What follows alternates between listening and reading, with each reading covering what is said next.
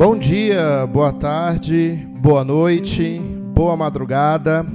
Está iniciando mais um podcast, o Cast Católico. A gente está indo para o nosso quinto episódio, né?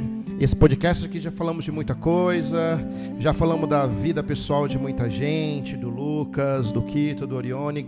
Teve um podcast com o Ítalo que foi sobre streaming, sobre consumir é, conteúdos digitais. E o podcast, o Cast Católico, é aquele podcast que tem um conteúdo mais diversificado para você, adulto católico, ou mesmo para você que queira conhecer um pouco mais, que queira agregar conhecimento, que queira talvez, né, entender algumas ideias, alguns pensamentos.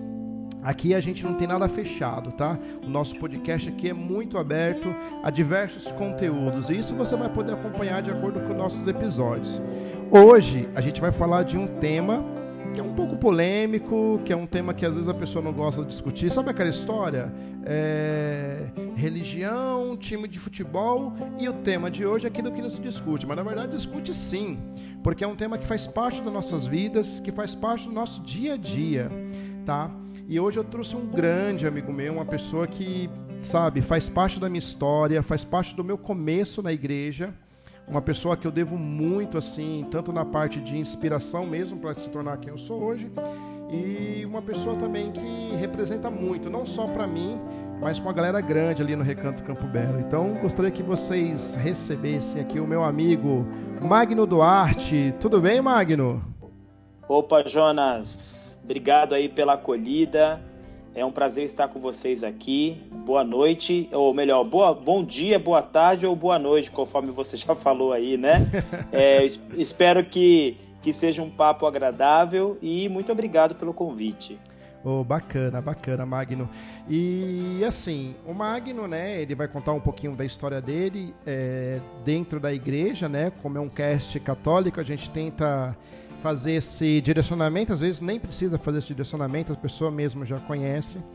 E, e às vezes não vai ter direcionamento nenhum, às vezes vai ter pessoa que não tem nada a ver com a, com a questão da igreja, mas vai vir falar da questão de ser humano, de ser pessoa, né? Que isso também é ser igreja. Então, Magno, eu quero que você fale um pouco, conta um pouco da sua história, cara. Quem é o Magno Duarte? Bom, é, eu sou, meu nome é Magno Duarte, eu sou do, do Rio de Janeiro, né? Uhum. E estou em São Paulo desde de 1996. É, e tenho uma trajetória na igreja, né? Eu, eu iniciei na igreja, inclusive na paróquia São Cristóvão, no ano de, de 1998, né? E, enfim, hoje eu sou formado em História, né? Eu sou, inclusive, professor da rede pública de ensino e tenho pós-graduação também em Globalização e Cultura. E meu, dentro da minha trajetória também eu me desenvolvi aí dentro do campo da cultura, né? Sou um militante da cultura no território, não só no território de Parelheiros, mas na cidade de São Paulo já trabalhei com juventude, ainda trabalho com juventude também, projetos e programas com juventude. E também sou tenho alguns projetos na área da cultura, com música e com outras expressões culturais, né, periféricas, né, e também nordestinas e de outras, enfim, de outras regiões. É, e minha, minha, trajetória com a igreja ela, é, ela é bastante, eu tenho uma, uma intimidade com essa trajetória porque foi a partir daí que eu, que eu me envolvi com tantas coisas, a partir da igreja, da minha referência de igreja. Bacana, Magno, bacana. E é interessante porque você hoje é um, uma referência, né? Dentro da cultura aqui, principalmente aqui na Zona Sul de Parelheiros, né? O Grajaú também. Você faz um trabalho com o Centro Cultural lá do Grajaú também, né, Magno? Se sim, sim. Eu fui gestor, né? Gestor do, do Centro Cultural Grajaú né, a antiga Casa de Cultura Palhaço Carequinha. Sim. E também fui gestor ali do, do Centro Cultural Santo Amaro, Jonas. Ah, onde, onde funciona a Biblioteca Prestes Maia, que muita gente já foi lá consultar livros antigamente. Eu não sei se você é dessa época, viu, Jonas? Eu sou, você é mais eu jovem. Sou. Já fui fazer trabalho na Prestes Maia ali, já, já fui, sim. eu, fui, eu fui gestor também daquele espaço ali onde tem a, a Biblioteca Prestes Maia. Hoje é um centro cultural e em 2017, recentemente, eu fui gestor lá daquele espaço também. Pô, Magno, eu tô pensando numa coisa, cara. A gente vai falar do podcast hoje, a gente vai falar sobre política nesse podcast um pouquinho, principalmente porque é um assunto que está em voga agora já que vamos ter eleições, mas eu acho que eu vou te convidar outro dia só pra gente falar de cultura, cara, porque... Opa, eu... legal, eu fico bastante feliz com o convite e é o meu campo também, é um dos meus campos de atuação. Sim, principalmente a cultura da periferia, que é onde a diversidade grita, né, Magno? E também Exatamente. onde às Exatamente. vezes as opções de cultura faltam, né? Exatamente, você que é da, da educação, Jonas, sabe muito bem o quanto isso é importante, né, para, enfim, para a educação, para a saúde das pessoas, para uma vida um pouco melhor. Tá certo, Magni. Hoje você é professor, né? Professor de história, é isso? Eu sou professor de história, né, da, da rede municipal e também trabalho com tecnologias da aprendizagem, né? A gente fala uhum. tecnologia da aprendizagem, mas a gente trabalha com sala de informática, com projetos de vídeo, de áudio, né? Inclusive já, já tive um projeto é, com, com rádio na escola, né? Então uhum. é legal estar aqui também é, é, trazendo, enfim, essa experiência, porque é interessante, mas eu acho que é um tema para um outro momento. Mas é uhum. legal compartilhar também. Bacana, Magno, bacana. Então, cara, vamos fazer o seguinte: você contou um pouco da sua história e eu vou entrelaçar a minha história com a sua. Vamos voltar lá no que ano bom. de 2001, 2001, 2002 por aí. Um menino magrinho aqui do Jardim Almeida foi lá e conheceu o Jovens Unidos pela Paz, o JUP. Cara, Isso. e como eu me encantei com o, vou dizer assim, com a essência daquele grupo, que era um grupo de jovens que tinha como principal objetivo transmitir a espiritualidade católica, mas além disso, despertar nos jovens um, uma, como é que eu posso dizer? Um, uma ideia de, de luta social, né? uma ideia Exato. de direito também. Como é que foi isso daí, Magna? Como é que foi essa história? Ô Jonas, é, falar disso para mim, primeiro que é um orgulho danado, então quero agradecer né, mais uma vez o seu convite. Uhum. Espero que tenham, enfim, quem estiver ouvindo agora esse, esse podcast, né, que, que isso também sirva de referência, mas assim, é muito legal mexer com esse lugar, esse lugar de, de uma lembrança boa, que uhum. não faz tanto tempo assim, gente. Para quem é mais jovem, talvez pensar 20 anos atrás seja algo muito distante mas 20 anos é um, um tempo muito curto, né? E o Jonas está uhum. trazendo uma referência aqui de 20 anos atrás, 19 anos atrás, né? É, a gente, eu comecei, Jonas, na verdade assim, eu não tinha nenhuma ligação, nenhum contato com a Igreja Católica, então é, diferente de, de, algumas pessoas que, que tiveram contato com a Igreja Católica desde a infância, da adolescência, a minha, o meu contato com a Igreja Católica já vem na juventude mesmo. Então eu conheci um grupo de jovens que já existia na na paróquia São Cristóvão, então, para quem não sabe, é a paróquia do Recanto Campo Belo, né? Uhum. Não sei, tem gente ouvindo em todos os lugares, então o Recanto Campo Belo fica aqui em São Paulo, na Zona Sul, é, na, no território de Parelheiros, no distrito de Parelheiros, né? E nós, aqui nesse grupo de jovens, é, eu, eu já eu peguei o bastão, Jonas, muito cedo, assim. Sim. Eu tinha pouco tempo de grupo de jovens, mas a minha caminhada no teatro me fazia ter uma desenvoltura boa em comunicação, na fala, na forma né, de, de, de, lidar ali com os jovens e as jovens. E isso, me, isso fez com que a ex-coordenadora me convidasse para ser coordenador daquele grupo, né? Então hum. eu estava conhecendo ainda a, a Igreja Católica e conhecendo é, esse universo dos grupos de jovens. E aquilo é, se tornou uma família, né? Aquele grupo, aquele sim, espaço sim. se tornou um espaço de, onde era o meu refúgio e minha, minha morada, né? Vamos dizer assim. E é engraçado. E aí. Hum, pode continuar, Oi? desculpa. Pode continuar, Magno, pode continuar. E, e, e aí, é, é, eu, vou, eu vou falando aqui, Jonas, você pode me interferir. Viu? Não, beleza, pode continuar. Senão, você, o Jonas, gente, o Jonas já sabe que eu, eu falo um bocado, então, se ele quiser interferir, fica à vontade. Mas assim, nós fomos. É, então, a partir dali, aquela arte que eu tinha do teatro, né? Da interpretação que eu trouxe de outras experiências, eu levei para a igreja, né? E, e, existia um grupo muito potente, muito forte, né? Chegou uma época de termos ali, sei lá, 50 jovens reunidos num grupo lembro, de jovens, começou, começou a ficar um pouco até insustentável em algum momento, porque a gente tinha dificuldade até de dar conta ali do tamanho do grupo. Hum. E, e assim, eu comecei a coordenar. Então, Jonas, a minha o aspecto de liderança que hoje assim eu, eu desenvolvi, né, no, nos últimos anos e, não, enfim, em, em todo esse período, né, de lá para cá eu venho desenvolvendo, mas assim, a liderança surgiu na Igreja Católica. Então, a, a minha liderança, a minha forma de liderança, de ser alguém que, que hoje desenvolve tantos trabalhos, vem, vem daí, né?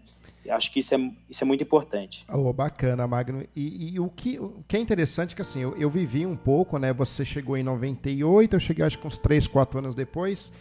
E eu vivi um pouco desse, dessa família, né? E eu pude, posso afirmar que é família, tanto é que eu tenho contato até hoje com algumas pessoas daquela época e assim, por mais que às vezes a gente fique um pouco distante, né, pela pela própria questões da vida mesmo, quando se encontra, parece que a gente é aquele amigo que se vê todo dia, né? Tanto é, é verdade. A, a nossa, como é que eu posso dizer, como que a gente se dá bem, né? O nosso relacionamento foi tão gostoso. E o que é interessante, Magno, e uma diferença, né? Daqui a pouco a gente vai falar um pouco sobre isso mais. Uma diferença com os grupos de jovens de hoje, né?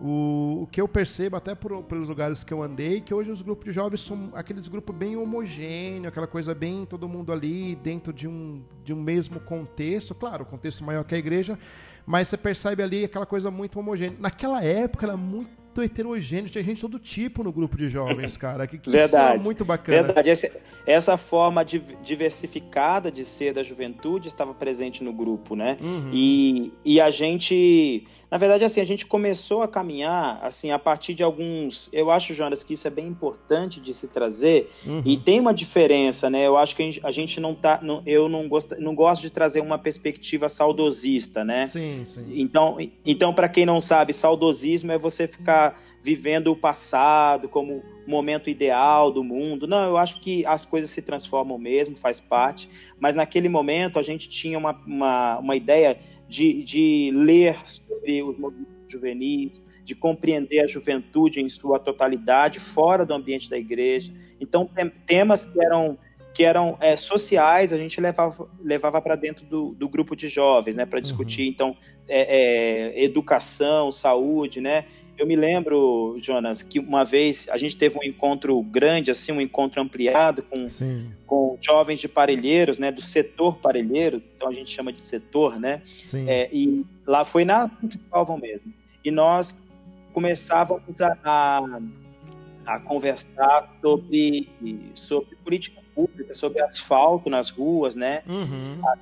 A, a, os bairros eram precarizados e o quanto isso não era agradável a Deus, né? O quanto isso não era agradável, não era digno, né? Então, é, Jesus gostaria que tivéssemos uma vida digna e aquilo não. Isso eu digo, a gente estava discutindo isso lá em 2002, Há talvez, né? Acredito 2001. Né?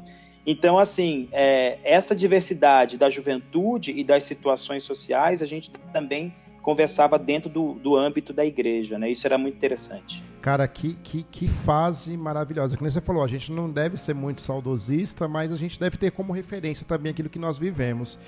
E, e foi uma fase assim em que eu pude abrir a minha mente para muita coisa. Por quê? A, ali naquela época, e a gente daqui a pouco vai falar uns pouco sobre isso também, começou-se a ficar muito forte o movimento da renovação carismática que é um movimento da igreja que é muito bonito, ao qual eu faço parte até hoje, né? Só que é um movimento que assim, ela não tem essa essa direção, né, tão direta assim para o social, né? Tem uma direção mais voltada para o espiritual, né? É claro que tem uns trabalhos sociais, enfim, algumas coisas assim, mas é uma coisa bem é, não é tão forte como era quando a gente vivia na época da pastoral da juventude que, para quem não sabe, a pastoral da juventude na, dentro da Arquidiocese é aquilo que rege mesmo né, todos os grupos de jovens nesse sentido de, de, de pastoral mesmo, né? É, e, e, como foi para nós importante, né, Magno, para nossa formação, para, enfim, para nossa visão de mundo, tudo aquilo, né? Verdade, é, Jonas, acho que é interessante trazer, né? Existia ali uma e assim, a gente considera até. Eu estava ouvindo os outros podcasts, viu, Jonas? Uhum. Com, inclusive com o Orione, com o Ítalo, né? Uhum. É, e, e, enfim, recordando algumas coisas, né? Que, que a gente vivenciou em alguns anos e tal. Isso talvez um pouco mais recentemente, não nesse momento que a gente está falando aí de 2000, até 2005, né? De, de 99 até 2005, acho que foi o momento inicial ali. Mas, assim, é, é, é, interessante olhar essa perspectiva, né? Então, a igreja tem uma mudança, uma mudança histórica, né? Uhum. E é uma mudança muito recente. Eu falo recente, ela deve ter uns 30 anos no total, Sim. né? Mas é uma mudança que, é, é, inclusive, isso, se a gente for olhar lá para a história anterior da igreja, né, dos movimentos eclesiais de base, Sim. os movimentos sociais que fizeram surgir, inclusive partidos políticos e grupos sociais uhum. de grande importância né, no, no, no Brasil, no, no cenário nacional, inclusive grupos que lutam por políticas públicas até hoje, é, se a gente olhar para esse histórico, esse movimento da renovação, por exemplo, ele é mais recente uhum. e, ele, e ele tem a ver com a, enfim, acho que isso dá mais que um programa, Jonas, e você sabe bem disso, né? Olhar para esse, é, enfim, olhar para esses movimentos, movimentos é, que, que tem uma vertente mais pentecostal dentro uhum. do, da igreja e que também trouxe muitas coisas boas. Eu Sim. acho que a gente teve, inclusive, alguns conflitos ali em certos momentos. A gente teve conflitos, mas conflitos, gente, no, é, no, me, no melhor dos sentidos do conflito, né? Uhum. Então, conflito de ideias, debate, né? Questionamento: será que é por aqui? Será que é por ali? E a própria pastoral da juventude, né, a PJ, se viu é, questionada muitas vezes por padres, Sim. não só pelo, pela, pelos leigos, não só pela, pela juventude que, que enxergava agora um novo movimento, né, uhum. a partir, inclusive, que eu ouvi o, o Orione falar, então, do TLC, né, uhum. do ECM Sim. e de outros movimentos, a Shalom e outros grupos, a gente viveu, viveu ali uma, um, um, um, conflito, mas um conflito também muito potente, um conflito bom, de, de pensar né, o, que, o que é a juventude. A juventude também queria, acho que isso é importante, Jonas, a juventude uhum. queria um lugar de conforto também, Sim. de ouvir palavras bonitas, de, de chorar e de, e de colocar os seus dramas, né, os seus dramas individuais na, na roda, né, no grupo e tal. Uhum. E, e, a gente queria ir para um caminho muito mais do social, né? Sim. Então, eu me, lembro, eu me lembro que a gente, por exemplo, fazia uma é, algumas campanhas também, né, um pouco mais assistencialistas e tal, mas a gente também queria discutir a estrutura, a gente queria falar de política, a gente queria falar de, de saúde, educação e outras coisas dentro da igreja, e aquilo, é claro que incomodava alguns, assim como a gente também se incomodava às vezes com uma visão que alguns tinham da igreja, uma visão talvez um pouco Uh, não sei se, se, o termo é adequado, mas é uma visão mais romantizada, né? Sim, então a sim. busca do a busca do espírito, a busca da, do, da tranquilidade para a alma e para o coração, que também é importante. Eu acho que naquela época a gente estava um pouco radical nas ideias, né? Uhum. Mas é, a gente queria trazer uma outra perspectiva. Legal. Você fala... E assim, gente, antes de continuar esse bate-papo, eu quero deixar muito claro para todos aqueles que estão ouvindo que aqui a ideia não é a gente é, criar uma verdade, né? A ideia que entre a ideia do podcast é que nós tenhamos esse bate-papo realmente aberto para a gente falar de determinados temas. Então, assim, uh, pode surgir alguma coisa que nós vamos falar aqui que você não concorde, e isso é bacana também, porque o não concordar faz parte da democracia. É, e, e, aqui não tem. Eu, eu e o Magno, acredito que o Magno também não, mas eu não sou teólogo, tá? O, então, assim, eu não tenho nenhuma formação específica para poder afirmar alguma coisa se ela for correta ou não. Aqui é, são dois leigos conversando sobre um histórico da Igreja Católica dentro de uma região. Tá? Perfeito. E assim, Magno, você falou do. Você usou uma palavra que eu achei muito bacana, que é a palavra radical, né? E pouca uhum. gente sabe, né? Ou pouca gente. Às vezes a pessoa pensa no radical, aquela coisa mais extremista, mas o radical é você voltar às raízes, né? Você, você voltar a uma determinada origem. E se nós for pegar o contexto histórico da Igreja Católica no Brasil, ela é totalmente ligada a esses movimentos sociais. Né? Perfeito, Jonas. A, a Igreja Católica, desde, vamos falar assim, é, desde a, do, do, no momento de ditadura militar, de coisa assim, a gente teve grandes líderes dentro da Igreja Católica que bradou junto com o povo por melhoria social, né? Vamos falar assim. É, Perfeito. Esse contexto histórico, o Magno, hoje, você sente que a igreja perdeu um pouco, cara? Essa referência? É Na verdade, Jonas, é, isso tem tudo a ver com que eu com que eu falei agora há pouco, que assim é, os movimentos mais recentes da igreja fizeram com que a igreja católica e, e acho que vale principalmente para os mais jovens, que eu acho que é o grupo que inclusive frequenta mais aqui o seu canal, a sua, uhum. o seu podcast, né? Sim. Mas assim, é, vale dizer que quando nós falamos dos, dos movimentos atuais, né?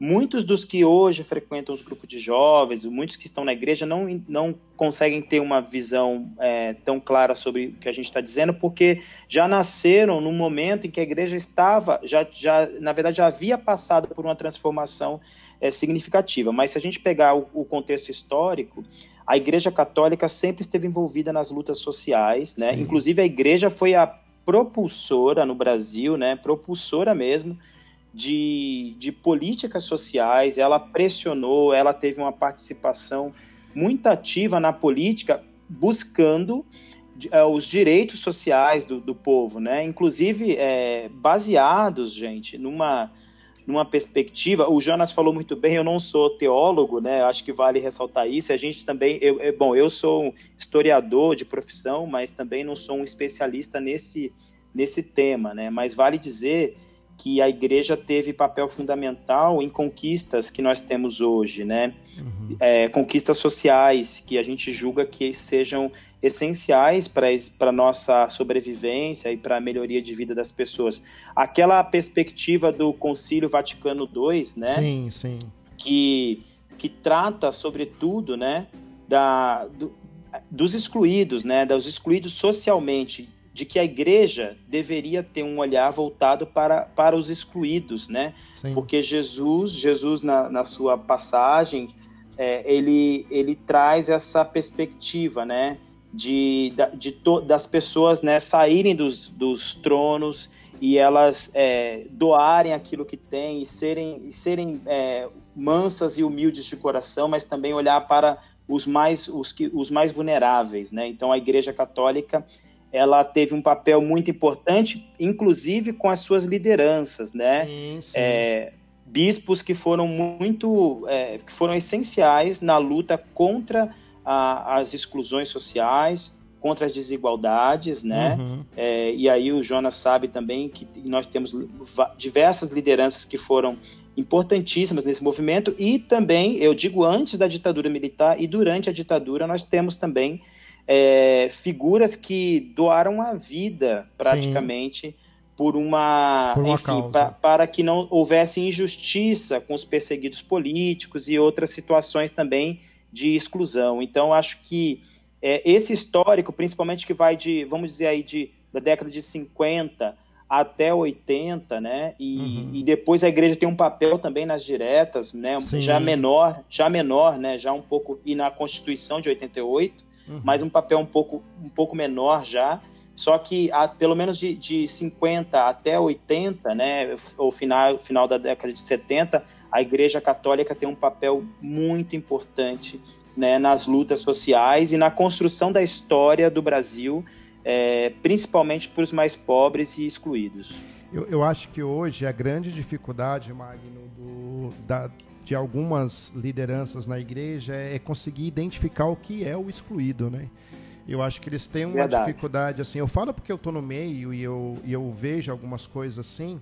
Eu acho que a grande dificuldade é a, a, a gente, porque antes, naquela época que a gente estava ali no, na década de 2000, finalzinho da década de 90, a gente vivia grandes mazelas, né? principalmente aqui no extremo sul, que nem você falou, era falta de saneamento, que tem até hoje, mas né, naquela época era mais gritante, era uma falta de um asfalto, de um posto de saúde. Hoje você, né, as pessoas que moram aí no recanto, tem um posto de saúde lado de casa, tem uma, esco uma escola um pouco mais aberta, tem, enfim né? Mas foi tudo lutas e conquistas daquela época que se que, que, que teve, né?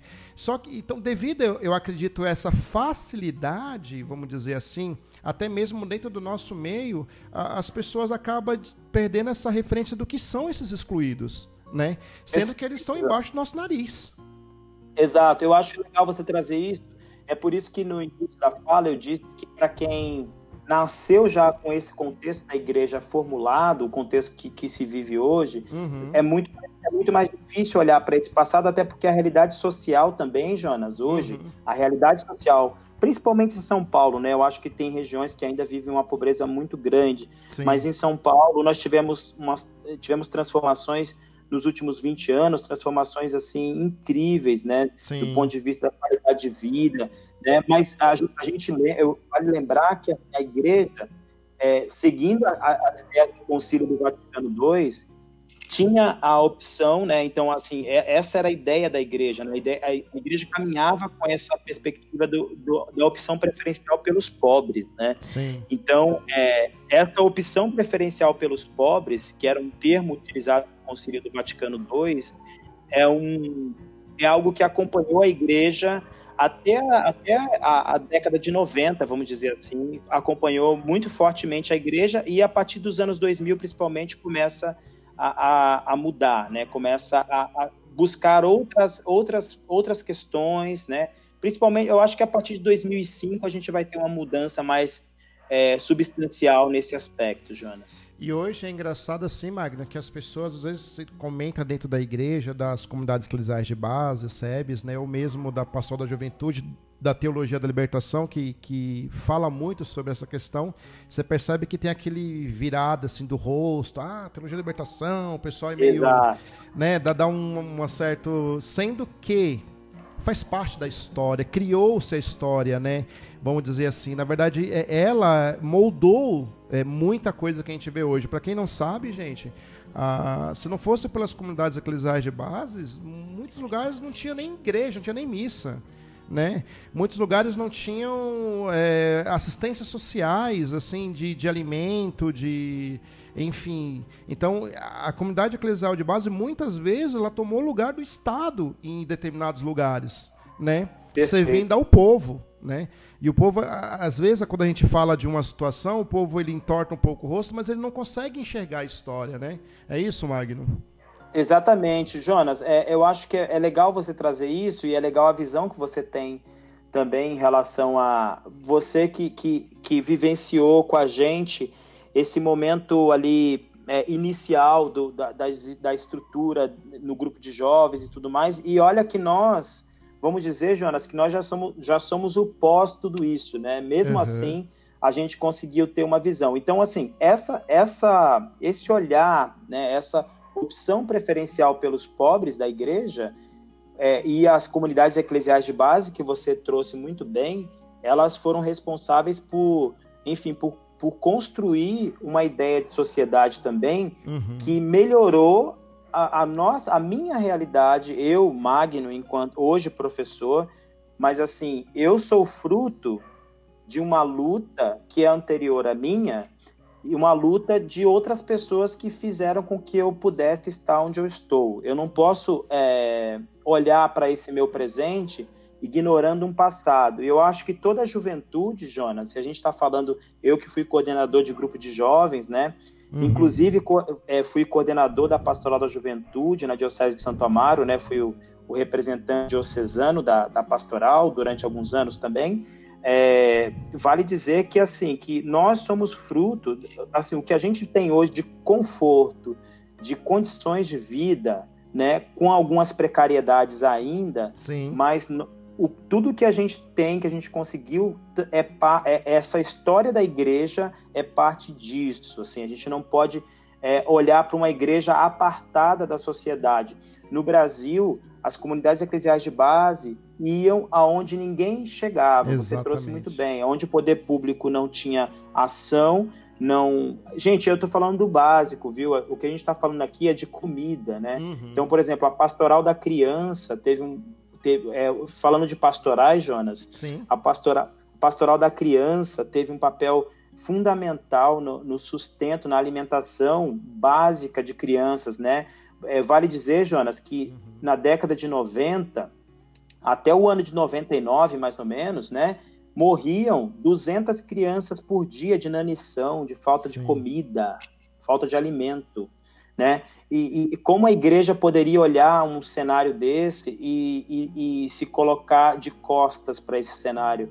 isso não é, não é cristão, né? Então, uhum. o que a gente está dizendo é que, assim, necessidades extremas que a sociedade brasileira viveu durante muito tempo, né? Inclusive, eu falo da década de 90, Jonas, porque tem uma, uma reportagem, né, muito, muito pesada que fala desse, desse, dessa mortalidade infantil, por exemplo, que a uhum. pastoral da criança tinha um papel fundamental. Sim. Então, assim, a pastoral carcerária, cuidando das pessoas que, que são presas ju, é, justa ou injustamente, né? E que uhum. sofrem violências em presídios, que existe até hoje, a pastoral carcerária, a pastoral operária, Sim. enquanto movimento que, que luta pelos direitos dos trabalhadores e trabalhadoras.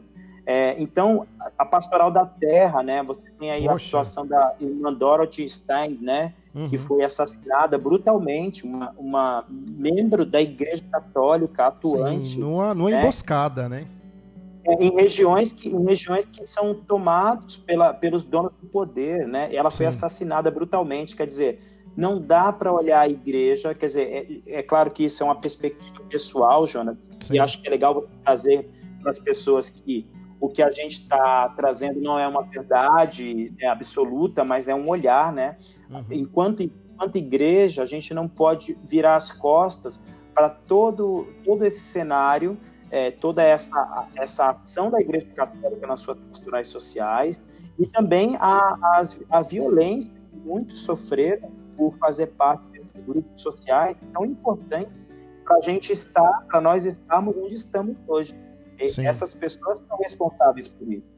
Magno, você falou da, da Dorothy Stein, da irmã Dorothy Stein, né, que foi brutalmente assassinada numa emboscada né? Exato. É, é, é, ela foi assassinada, tá, gente? É bom falar isso, que às vezes a pessoa tenta romantizar até mesmo um, uma situação tão grave como foi. E tem grandes nomes da Igreja Católica. Cara, esses dias eu tive uma experiência. Esses dias não, né? Acho que faz mais ou menos um ano e meio, acho que vai fazer dois anos eu tive uma experiência assim sensacional. Eu fui visitar a Catedral da Sé, eu sempre ia na Catedral da Sé e nunca tive a oportunidade de ir na cripta da Catedral da Sé, né? É um, é um passeio lá, um, um, um lugar que você é. vai, que você você paga lá um valor, acho que era um, dois reais, alguma coisa assim, e vai visitar a cripta, onde está o túmulo dos arcebispos de São Paulo, né? Sim, e sim. lá eu vi o, o, a cripta, né, o túmulo do Dom Paulo, do Dom Evaristo Arnes, né? Dom Paulo, é, isso, Dom Evaristo Arnes, se não me engano. Isso. E, cara, que história, que homem, assim, que, que pessoa, né? Me corrija se eu estiver errado, eu não sei se eu estou confundindo qual era o arcebispo, mas se não me engano, ele celebrou a missa de corpo presente do Vladimir Zog, cara. Assim, Exatamente. Num, num lugar assim, tipo, numa época de ditadura militar, em que, né, quem, quem não sabe, eu, eu peço que você pesquisa quem foi Vladimir Zorg, né? A gente não vai aqui também querer dar um, fazer um podcast professoral, mas, é, cara, ele estava lá, assim, um arcebispo de São Paulo, celebrando a missa de um cara que lutou contra a ditadura, contra tudo, e assim, um monte de militar lá, e ele, sabe, cara, me arrepiou aquilo, Magno, lendo aquilo, me arrepiou, cara é, Dom Evaristo Arnes, ele, ele, assim como outras lideranças da igreja, é, e a gente falou de Dorothy, né, que foi assassinada uhum. lá no, no Pará, Pará. em 2000, 2005, né? Essas figuras, elas, é, elas vale, vale dizer, gente, vale ressaltar o quanto isso é importante para a história da igreja, né? Então, Dom Evaristo, ele foi uma das, uma das figuras que mais que enfrentou mais fortemente, né? Os guilhões da ditadura militar e, e de forma muito, é, muito forte, muito intensa, né? Inclusive, Jonas, essa é uma cena emblemática que você traz, mas também é, nós tivemos ele, ele, também deu abrigo para muitas pessoas perseguidas politicamente Sim. pela ditadura, né? E, por exemplo, nós temos o, também o Frei Beto, né? Você Poxa. falou, você, você lembrou essa, esse momento da nossa história né? Frei Beto é, teve um papel assim é, muito intenso, né? Inclusive correu risco, teve que se exilar para não ser assassinado também pela ditadura Sim. militar, porque ele deu acolhida, ele, ele acolheu pessoas que eram perseguidas pela ditadura militar. Então, assim, a gente não pode olhar pra, para a nossa história de Igreja Católica sem olhar, sem pensar, enfim, e refletir esse fato, esse movimento que a igreja teve, né? E uhum. a importância desse, desse movimento, dessa proteção à vida, proteção à dignidade humana, né?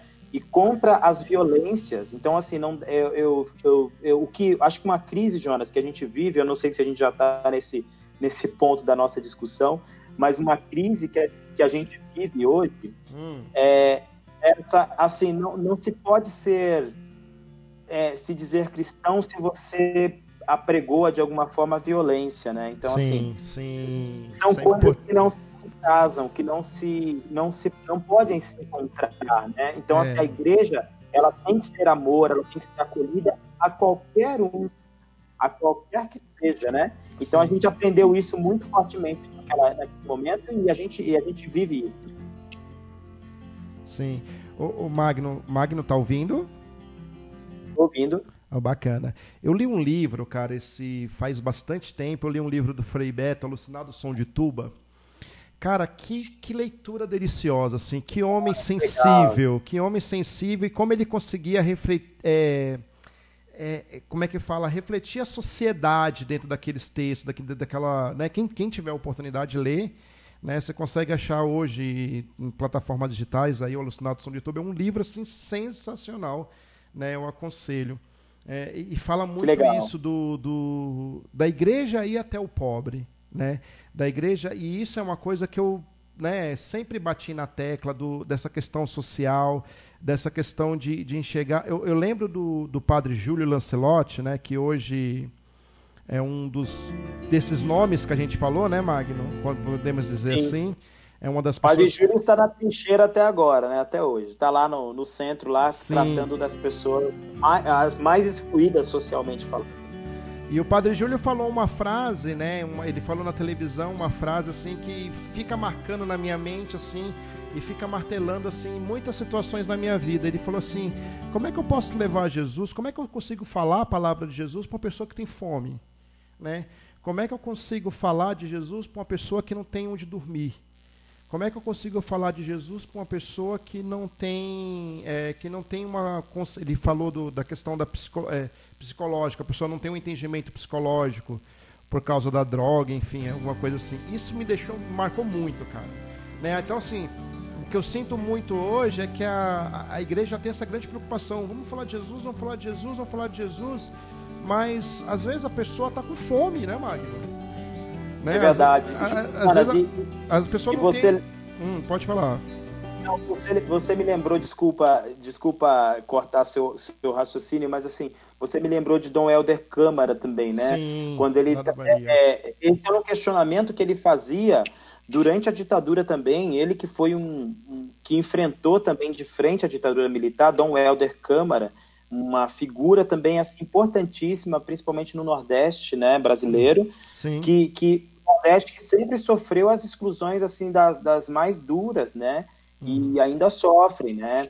É, mas que, claro que já melhorou bastante, mas, já, enfim, an antes era muito pior, gente. Então, quem está ouvindo isso aqui não imagina, assim, a, a, a, a, o desafio que era, a dificuldade que era para o povo nordestino, enfim, para os pobres de modo geral. Mas Dom Helder falava que, que quando, ele, quando ele dava comida aos pobres, né, o chamavam de santo.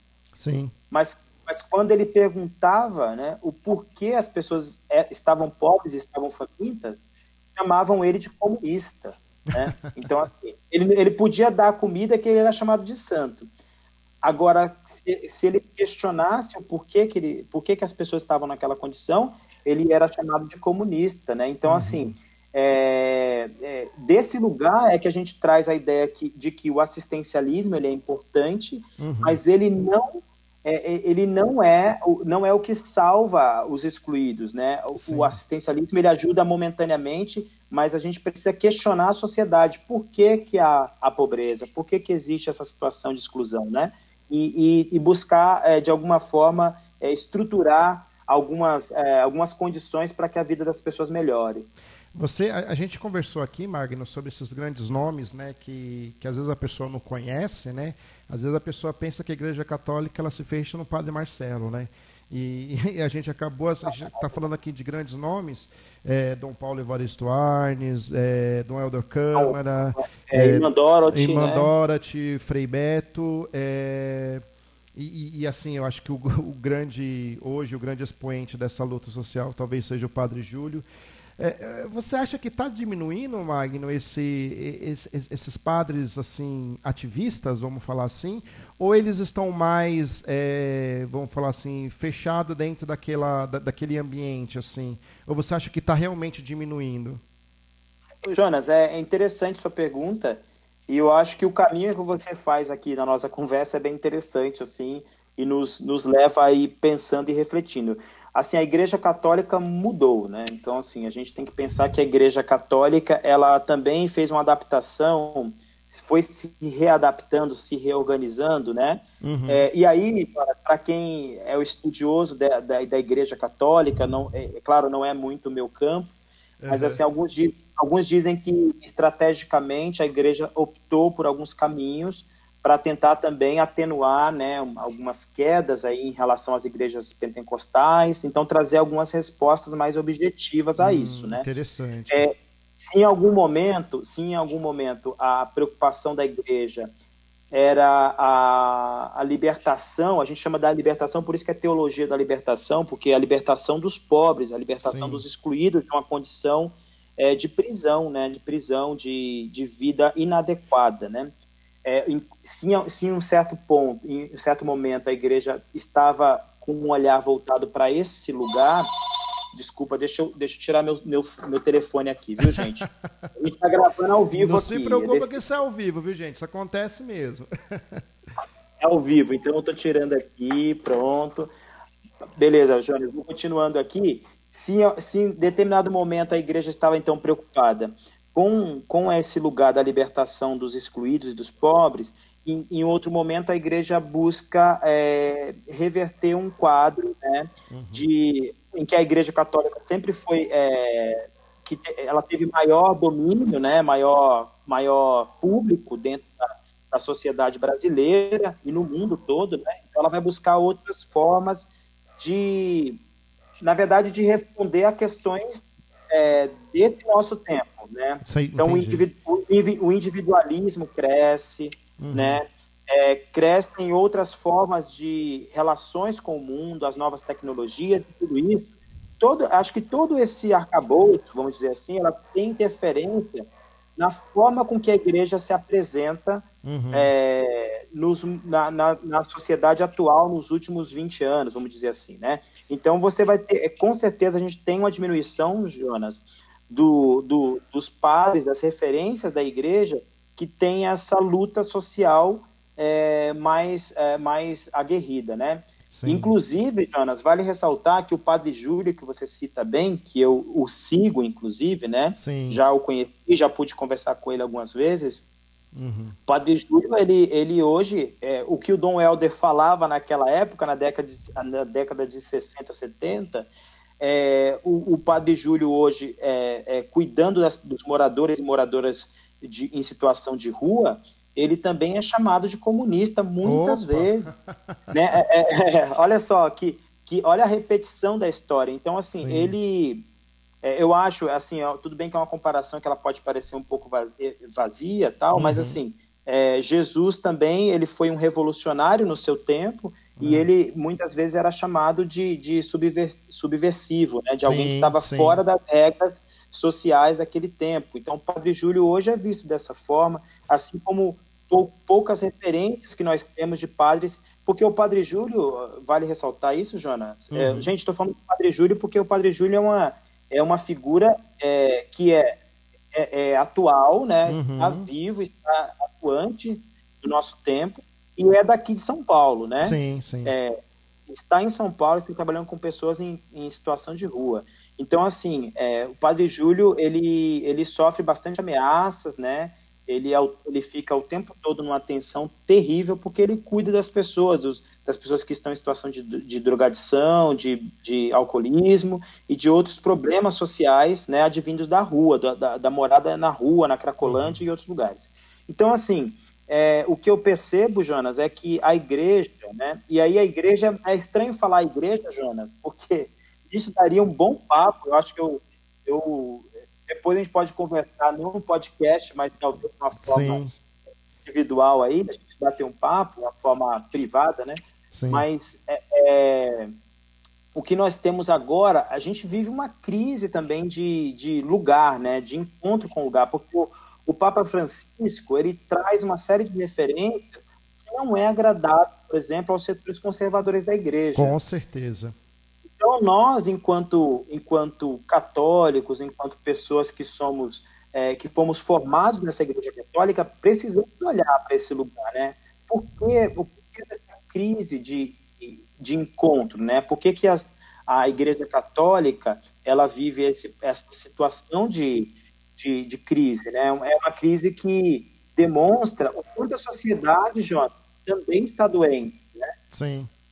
Está doente na sua forma de ver, de enxergar o outro, do amor ao próximo, e é engraçado... Né, da, de, de, libertar as pessoas da exclusão. As pessoas não querem isso, mas elas acham que isso é uma bobagem, talvez. É, é engraçado que assim, quando você fala de luta social, quando você fala de, de enfim, de igualdade, quando você fala de isonomia, quando você fala, enfim, de, de equidade, dentro da Igreja Católica você está achado de comunista, né?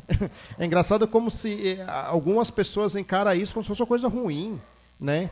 como se não fosse a nossa obrigação olhar para o outro, mas na verdade a única coisa que a gente faz é seguir aquilo que Jesus falou, amar o próximo como a ti mesmo, né? E às vezes esse próximo que Jesus falou é um morador de rua, é um homossexual, é uma pessoa que sofre por, é um negro, é uma pessoa que, que enfim, é um moradora de, um, de uma região carente, às vezes é uma, uma mãe solteira, então, assim, o, o próximo. É, é, engraçado que Jesus ele é muito pedagógico naquilo que ele fala, né?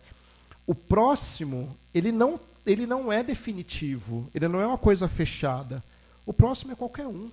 Né? Perfeito. E, e, às vezes a pessoa ela não consegue, a, dentro da própria igreja católica, ela não consegue entender quem é esse próximo. Aquilo que eu te falei, às vezes o, eu sinto hoje que essa molecada que está chegando agora na igreja, com, com esse, né, já formado dentro desse novo momento, ele acaba perdendo um pouco dessa referência. E, e assim, é engraçado, Magno, não sei se você concorda comigo, ou se você consegue acompanhar, Cara, antigamente a gente, pô, 5, 6 anos, 7 anos naquela luta, aquela coisa assim. Hoje em dia, a, a, juventude que eu percebo, fica ali um ano, um ano e meio e sai.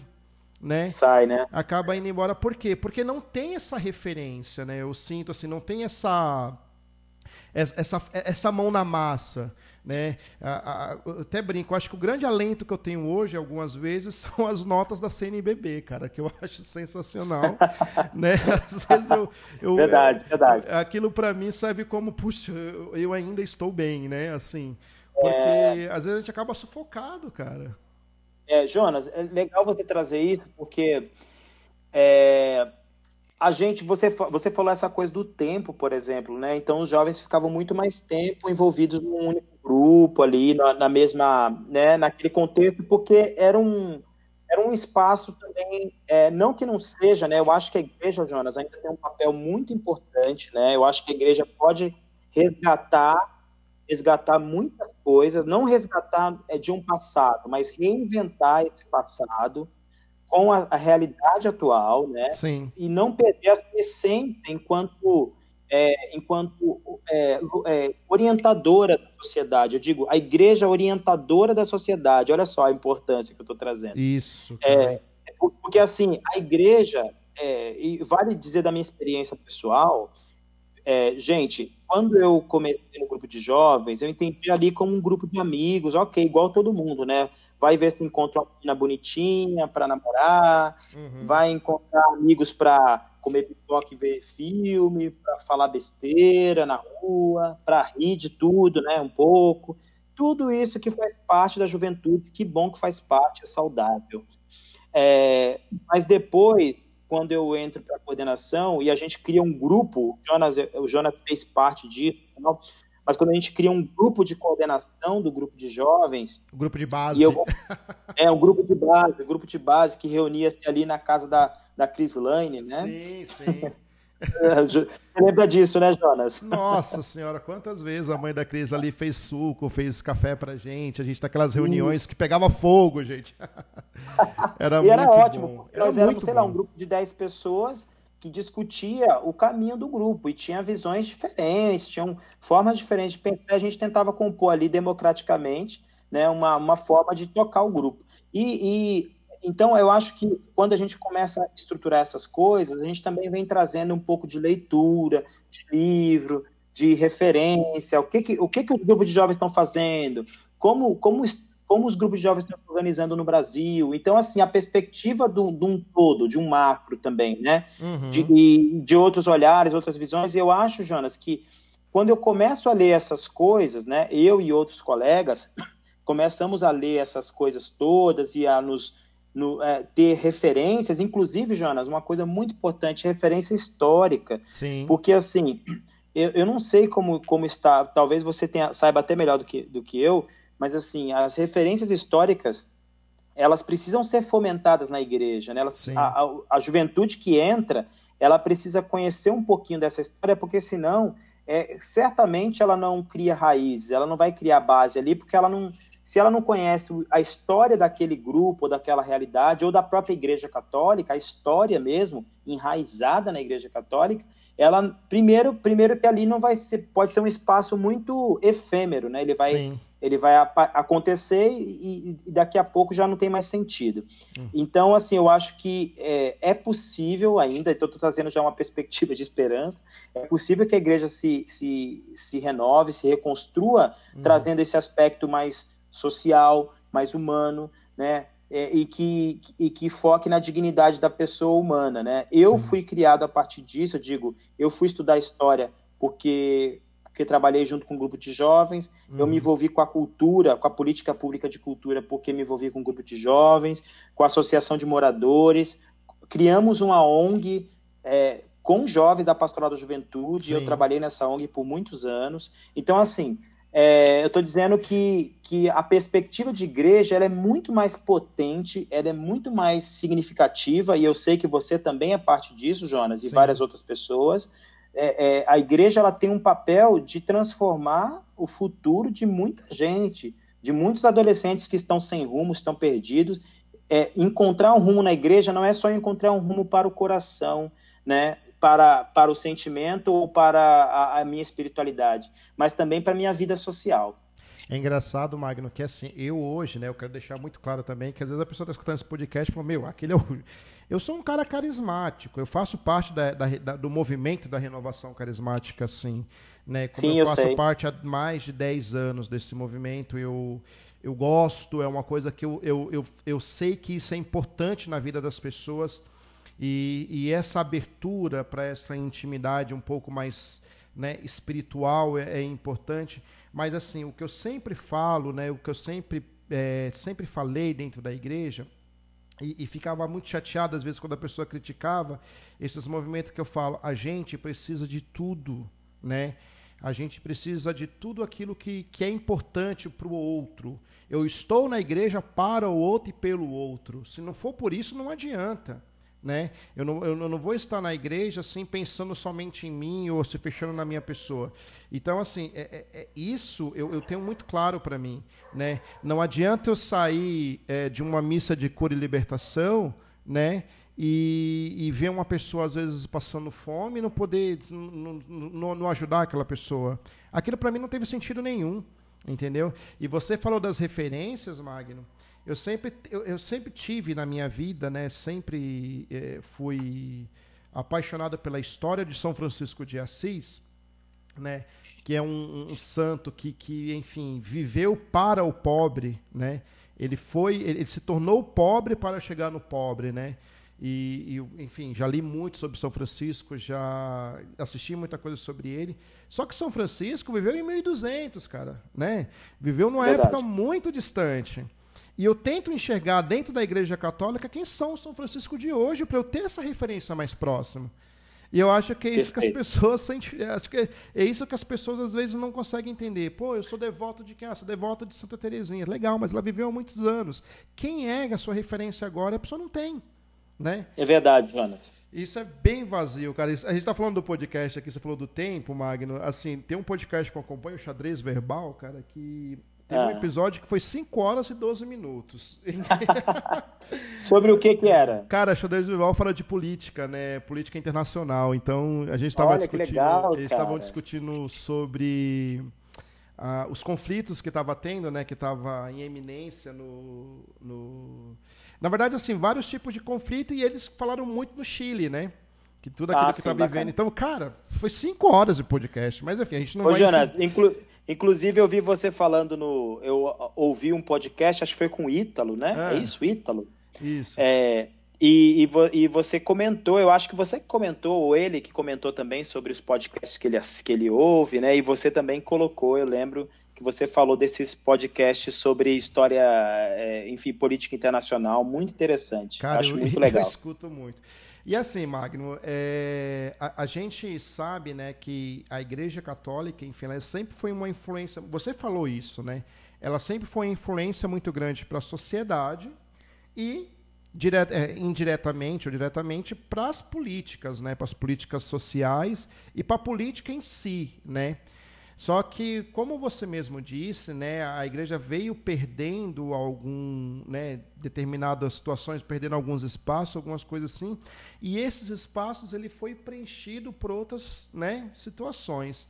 Perfeito. Cara, como é que você vê esse esse cristianismo político hoje no Brasil, cara? É, esse é um tema, é, é, é, mais um tema. Que dá cinco horas. Polêmico, é polêmico. Ele é polêmico, mas ele é necessário, né? Eu acho assim que tem.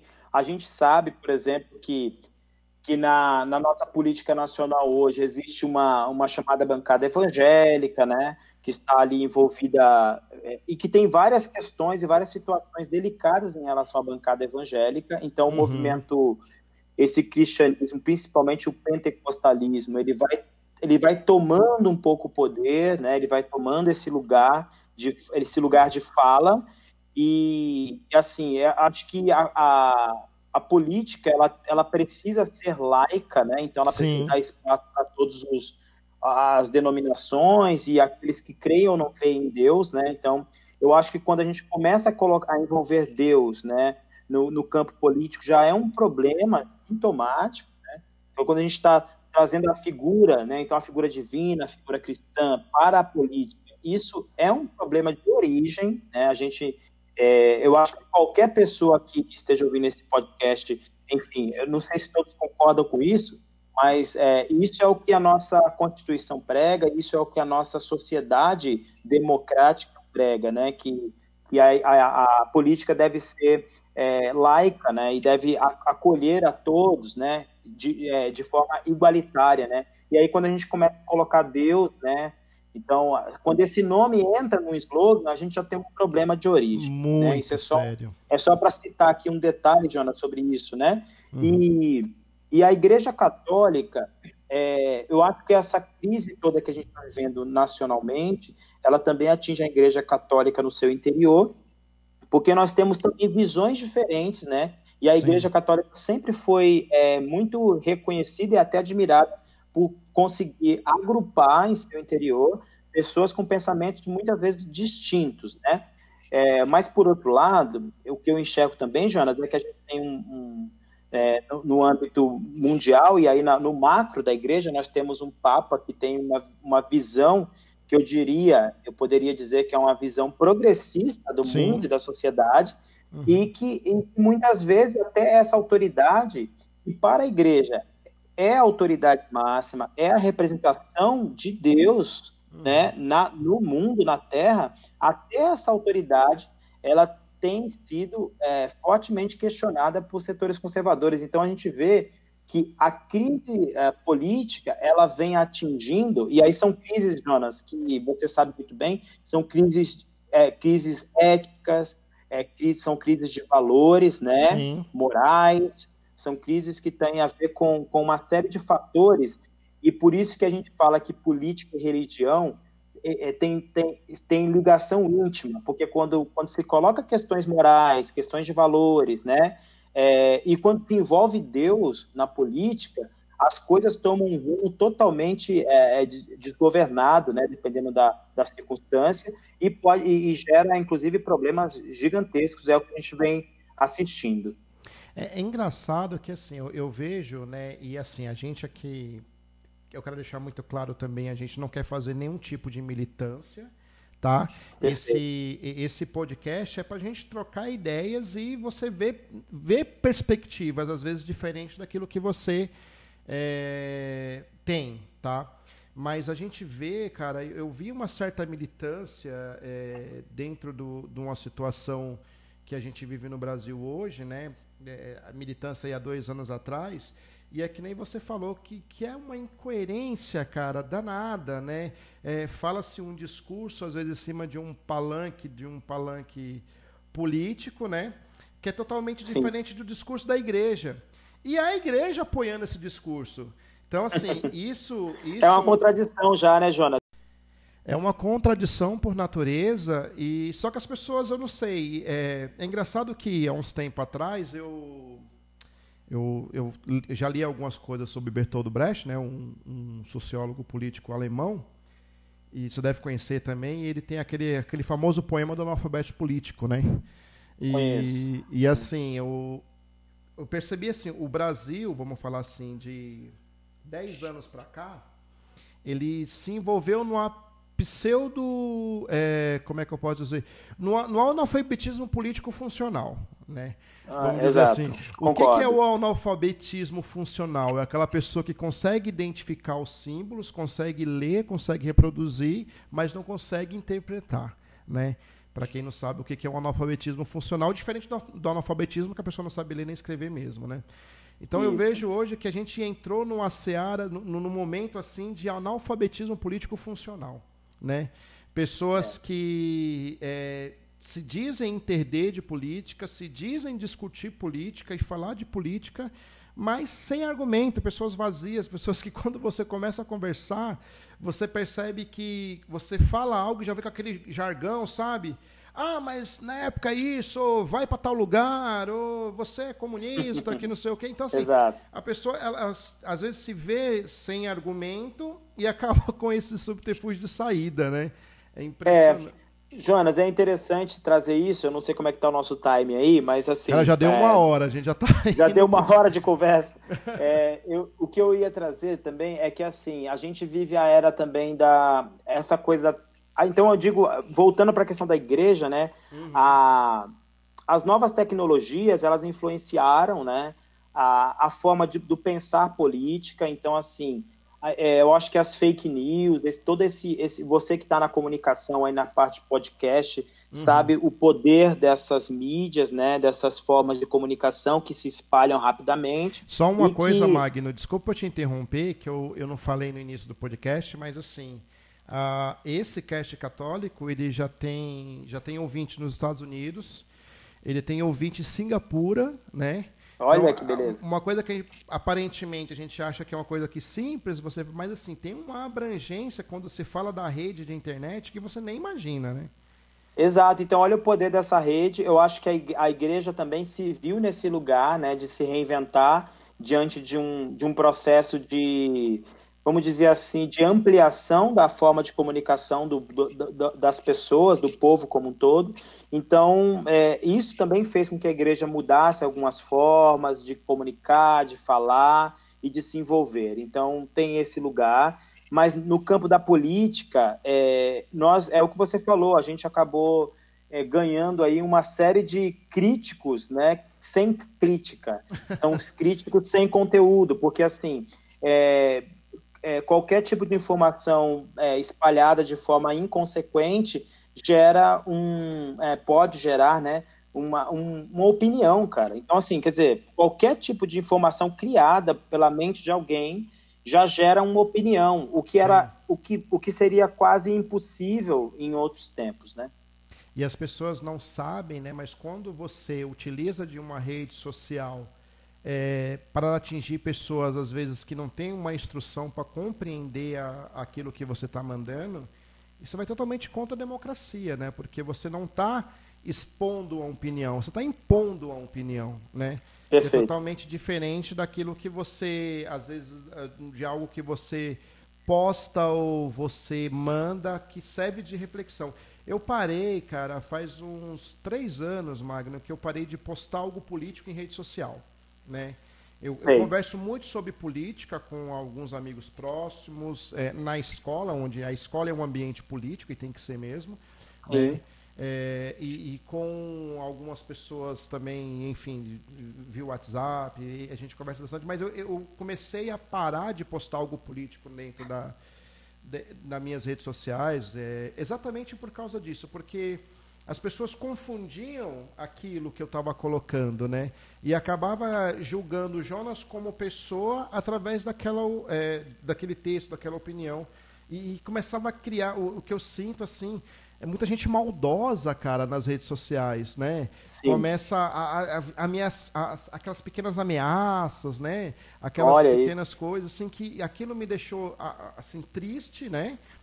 E, e, o mais triste ainda, Magno, era ouvir às vezes comentário, ou ver alguns posts, alguns comentários de colegas meus de dentro da igreja, né? Que vai totalmente contra aquilo que a gente estava pregando, aquilo que a gente estava falando, né? Eu tenho alguns amigos que, enfim, gente, pelo amor de Deus, tá? Eu não quero que vocês entendam isso. Cada um faça o que o que bem entende da, da, da, sua situação. Mas você vê, às vezes, pessoas falando ou, ou postando alguma coisa, pessoas que estão tá dentro da igreja, que vai totalmente contra aquilo que a igreja prega, né? Perfeito, e aí, Jonas. E aí, assim, sabe, é, é, triste. Por isso, né, devido a isso que eu parei há, há um tempo atrás de utilizar a minha rede social por causa disso. E, e às vezes acabava distorcendo a minha própria opinião, né?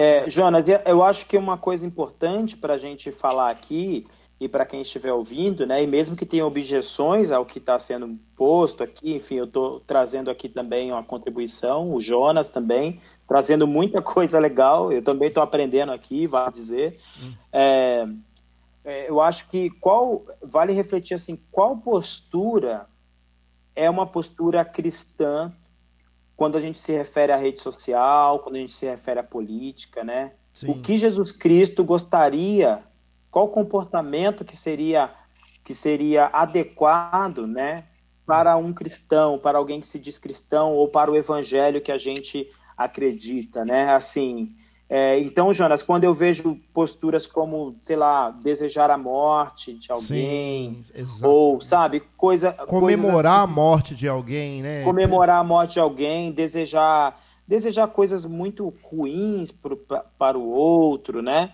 Então, assim, é, são posturas que, que são, no mínimo, contraditórias com o que, o que, se, o que se discursa, né? Então, tem que tomar cuidado para que, a, para que a, o discurso e a prática, né, pelo menos a prática da escrita ou da fala, seja incoerente né, e, de repente, a pessoa viva num mundo de hipocrisia.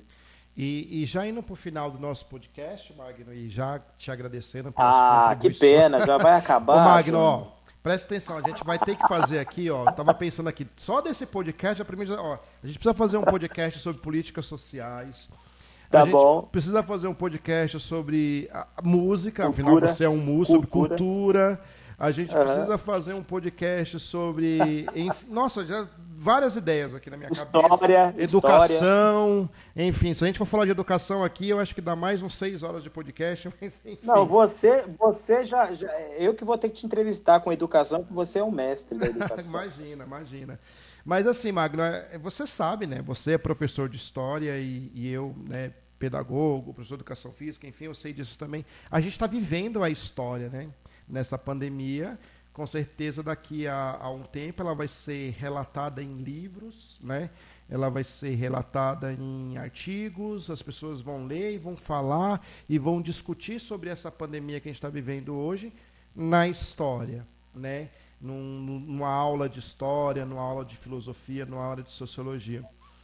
É, o que você acha, Magno, assim, como, como que, que você é, imagina que vai ser essa, essa leitura histórica daqui a 10 anos? Olha, é, Jonas, é muito difícil, é, para os historiadores, né, e você sabe bem disso, a, o, o, nosso, a, o nosso elemento de trabalho, a nossa, o nosso é, conteúdo de trabalho é o tempo. Sim. É o tempo. Então, é, qualquer análise que não, que não haja, né, que não tenha o tempo como, elemento, ela é um pouco arriscada ou pelo menos ou pode ser até irresponsável. Ah, é, então, assim, um olhar tempo, né? Assim, eu, assim, o que a gente enxerga agora, né? É, quer dizer, nós estamos vivendo algo que, pelo menos no, no, nos últimos 100 anos, a gente não vivia, né? Uhum. Pelo menos nos últimos 100 anos não, não, não é, presenciou, não é, testemunhou algo tão, tão impactante, a pandemia nessa proporção, né? E olha que nós estamos numa sociedade muito mais avançada do que naquele tempo. Mas, assim, é, eu acredito que a, a, irresponsabilidade de alguns entrará no livro de história, Sim. né? A irresponsabilidade, principalmente dos, dos, das lideranças, eu acho que, que isso vai ser destaque, né? E aqueles que, que também, por outro lado, aqueles que tiveram uma atitude humana, solidária, fraterna, uhum. é, inclusive falando dos nossos é, do, dos valores que nós carregamos, inclusive relacionados à Igreja Católica sim, e ao cristianismo, né?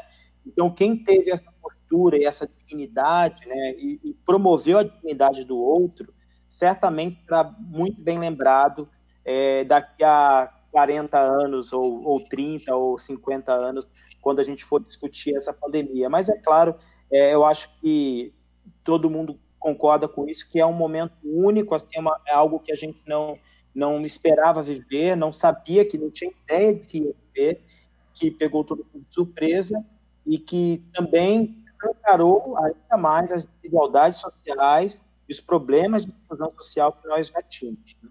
Cara, Magno, que, que sensacional, cara. Olha, esse é o nosso quinto podcast, né? Dentro do nosso dessa primeira temporada, vamos falar assim, né? Eu estou tentando postar um podcast por semana. E é interessante Legal. que, assim, uma coisa que o pessoal fala, ah, mas você vai fazer um cast católico? Não, não eu, desde o começo eu falava que não vai ser um podcast de pregação, um podcast... De... Não, vai ser um podcast, assim, de trocar ideias, né?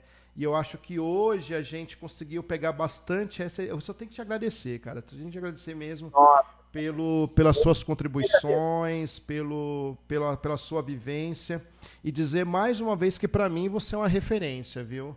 É, dentro da Igreja Católica, uma referência dentro da luta social. E, enfim, eu vou te pedir, cara, para você, nesse, né, nesse final desse bate-papo, depois que você colocar as suas considerações finais, falar um pouco do, do, seu trabalho, das suas redes sociais, enfim, eu sei que você tem um trabalho aí com música, quiser divulgar um pouquinho né, tá do, dos seus trabalhos será bacana para nós aqui. Tá bom. Jana, bom, primeiro que eu quero agradecer muito o seu convite. Poxa, que legal ouvir isso de você. Você que é um profissional da educação e que eu fiquei muito feliz quando eu soube que você estava na educação e estava no, na, na cabeça dessa, né, desse processo todo. Sim. É, é um, orgulho imenso assim, ter alguém que conviveu junto. E, tem, e a gente, nós temos outros também, outros colegas que estão na educação hoje, colegas que estão com a gente no grupo de jovens, então, assim, na, não só na educação, na educação, na política, na, na, militância social, na militância cultural.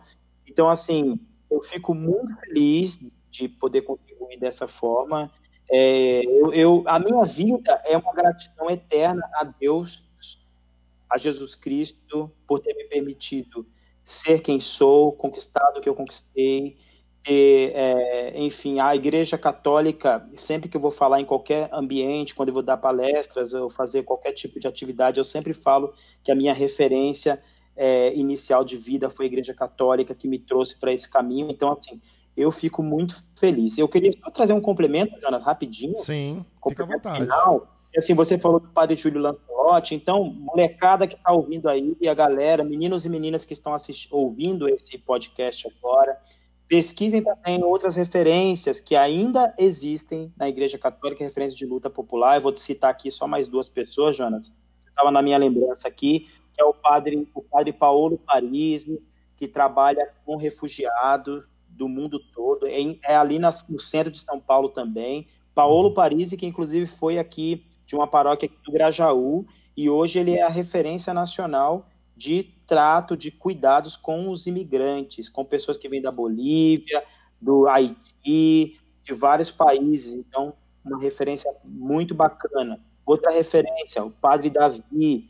O Padre Davi, Fundação Educafro, Sim. que luta pela inclusão das pessoas negras né, nas universidades, uma baita referência também. Então, a gente falou de três, tô falando, a gente a gente está falando de três referências: Padre uhum. Júlio Lancelotti, Padre Padre Paulo Parisi, Padre Davi, são referências assim, são da Igreja Católica e lutam pelos excluídos, é, são referências muito boas. Cara, que, que bacana, Magno. Então, assim, eu te agradeço e eu quero complementar, tá, com, com essa sua fala e falar para esse pessoal que está ouvindo, para as pessoas que estão escutando esse podcast, que são as pessoas que, que fazem com que esse podcast tenha vida, assim, gente, leiam, leiam bastante, sabe? Procurem se informar, procurem conhecer, né, é, a, a, nossa, como católico, a nossa grande referência é a Bíblia, mas além da Bíblia, né, procure ler mais algumas coisas, procure conhecer, né? Eu sempre falo assim, você que hoje está dentro da Igreja Católica, você é uma referência também para algumas pessoas. Você também é uma pessoa que pode, enfim, acabar influenciando em opiniões, em ações. Então, que, que nós possamos ser boas referências, né? Que nós possamos ser é, é, boas, como é que eu posso falar assim, bons apontamentos é, para a Igreja de Cristo, né? Que é onde que é o nosso maior objetivo. Eu acho que independentemente se você é um cara frequente ali na igreja que vai todo domingo, enfim, ou mesmo você é um cara que às vezes vai uma vez por mês, às vezes, mas sim, vamos ser essa referência de apontamento, né? Aquele que aponta realmente para o Senhor. Magno, cara, obrigado é, que Eu Deus que agradeço. abençoe assim, seus trabalhos, seus projetos. É, fiquei muito feliz, assim, acho que, que eu te falei, foi um marco dentro desse podcast, né? Obrigado, As pessoas né, entenderem um pouco a essência e dizer que, que estamos abertos. Inclusive, viu, Magno? Se Oi. um dia você tiver uma ideia, tiver alguma coisa para utilizar da plataforma do podcast, fique à vontade. Pô, Jonas, eu conheço um cara aqui que, enfim, está com um trabalho bacana a gente tá podia tá fazer aí. E, e, hoje, tá, pessoal? Acho que eu não falei isso no começo. Né, a gente tentou essa segunda tentativa do podcast, a primeira não deu muito certo. A gente fez via né, telefone, não é bem um telefone, né? Via chamada aqui Isso. no computador. Então, às vezes pode ser que deu uma engasgada, alguma coisa assim. Só que essa plataforma também nos dá uma abertura para outras situações, né, Magno? Talvez um bate-papo, um, uma roda enfim, de Opa. conversa que a gente pode fazer aqui, convidando mais uma, duas, três pessoas, enfim, para falar sobre mais algumas coisas. E aí fica aberto o convite, viu, Magno? Você que conhece, Obrigado. alguém que queira fazer essa roda de conversa, eu tenho certeza que vai ser muito bacana e vai agregar bastante para o nosso público do Cast Católico. Legal, Jonas. Obrigado. É, eu vou só. É, você tinha falado para eu dizer aqui no final as, as redes, né? Eu, eu faço diversos trabalhos, inclusive estava num sarau agora, Jonas, sarau das escolas aqui. Agora não, um pouco antes da gente conversar, né, tive um, um sarau com, com 60 estudantes, né, agora há pouco. E, e no começo dessa semana eu tive um encontro também com 300 jovens da cidade toda, né, de um projeto que a gente tem com, com juventude e cultura, o programa Jovem Monitor Cultural. Então, assim, a gente está sempre fazendo coisa. Quem quiser conhecer um pouquinho do meu trabalho, pode pesquisar no Facebook Magno Duarte, né? Eu faço parte da banda, de uma banda de forró pé de serra chamada Vila do Sossego, Muito boa, viu? que o Jonas conhece, né? Tem um CD. Tem um CD, né? E, e eu também tenho um projeto chamado Sertão Perifa, que é a mistura do, do sertão brasileiro, do nordeste brasileiro com as periferias de São Paulo. Quem quiser conhecer é só pesquisar aí nas redes sociais Sertão Perifa, pode me pesquisar também, me procurar, que eu estarei à disposição, Magno Duarte. Eu estarei no Instagram, no Facebook e outras redes aí, tá bom, Jonas? Obrigado. Ô, Magno, Vila do Sossego tá no. no...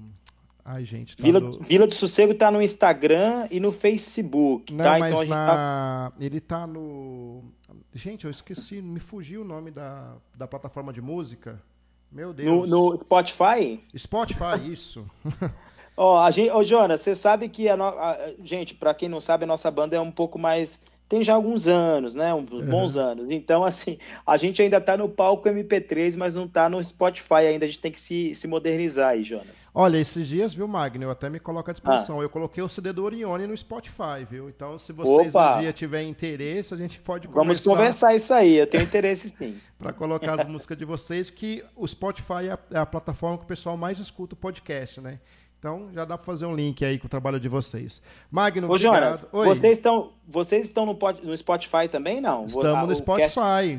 Posto, ah, estamos no Spotify, no Apple Podcast, no Google Podcast, no Pocket Cast. Eu acho que em todas as plataformas de podcast aí é, mais conhecida, a gente tá, o nosso cast católico tá lá. Então, Magno, eu vou mandar depois o link para você. Não sei se você tem o Spotify, mas através do link você já vai vai para a página, você já assina. Eu tenho, eu tenho o Spotify aqui. Já compartilha com seus alunos, com seus amigos, já para ir assinando também, porque vai ter muito tá conteúdo bom. bacana aí, tá certo?